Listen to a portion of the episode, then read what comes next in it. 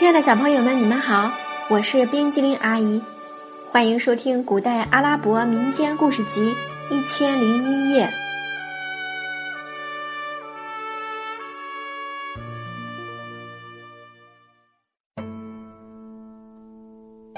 接下来我们要讲的故事是《渔夫与魔鬼》第五集《黑岛国国王的遭遇》。这个青年端坐在一张床上，身穿一件金线绣花绸袍，脸色苍白，眉宇间挂着愁云。国王走过去向他问好，他彬彬有礼的回问一声，然后抱歉的说。高贵的客人，您请坐，请原谅我不能站起来迎接您。年轻人，国王说：“我来这里是为了一桩奇怪的事情。你知道那个山谷、那个池塘和那些四色鱼的来历吗？还有，这座黑色宫殿里为什么只有你一个人？你又为什么这样愁眉不展、闷闷不乐？”听了国王的问话。青年突然泪如雨下，接着放声大哭。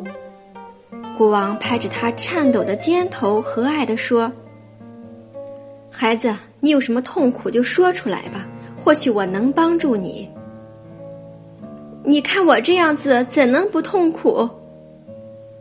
青年撩起衣服，让国王看他的下身。啊！国王禁不住惊叫一声，向后退去。原来那青年从腰部到下肢已经变成黑色的石头。你遭了什么难，竟变成这个样子？国王急切地问。好吧，我从头讲给您听，您在我的遭遇中也能了解到那座池塘和四色鱼的来历。原来这个地方叫黑岛国。青年的父亲原是这里的国王，几年前去世了。青年继承了王位，娶叔叔的女儿为妻，生活一直过得安逸幸福。婚后五年的一天下午，他妻子到澡堂洗澡去了，他躺在床上闭目养神，等待妻子回来共进晚餐。当时他的床边有两个宫女侍候，一个坐在头这边，一个坐在脚那边。他们以为他睡熟了，就小声的说起话来。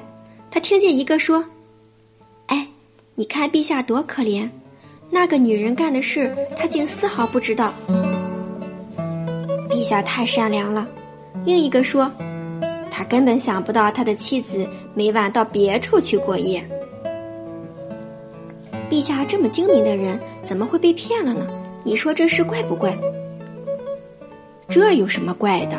陛下每天忙碌国政，无暇过问家事。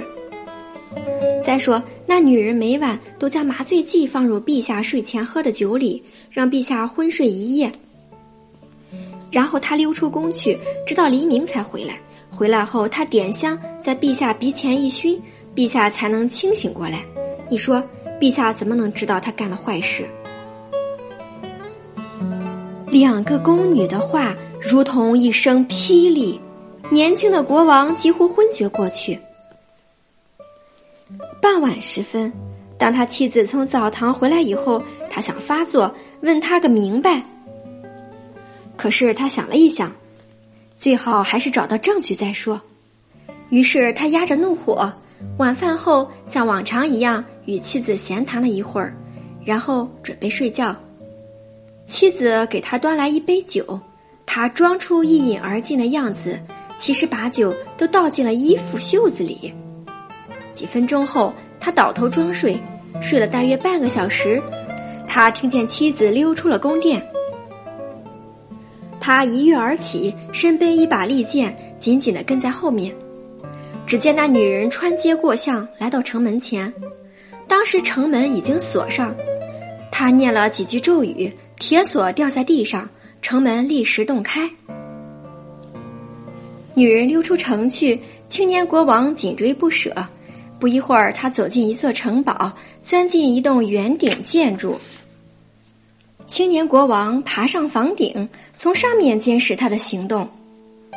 原来这女人是来和一个黑人见面的。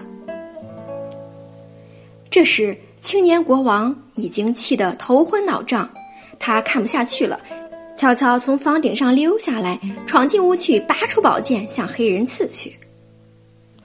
女人吓得转身就跑。青年国王刺向黑人的脖颈，想结束他的性命，可是没想到只刺破了他的肉皮和喉管，他倒在地上。这时，那女人又回来了，她施展魔法把黑人救活了。好啊，原来是你刺伤了他！女人喊起来。说完，她连念咒语。青年国王听不懂，只知道他最后说。凭着我的法术，让你的下半身变成石头吧。他的话音一落，青年国王的下半身变成了石头。从此，他站不起，睡不下，算不上一个死人，但也算不上一个行动自由的活人。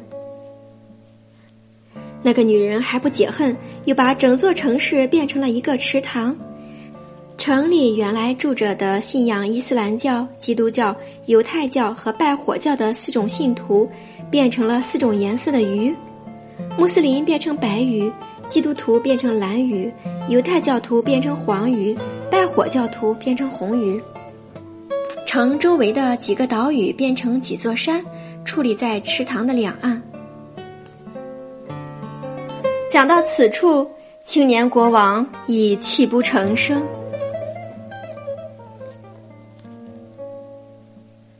亲爱的小朋友，故事讲完了，现在请你说一说，池塘和四色鱼是由什么变来的呢？今天冰激凌讲的故事《渔夫与魔鬼》第五集《黑岛国国王的遭遇》就到这里啦，咱们下次再见，拜拜。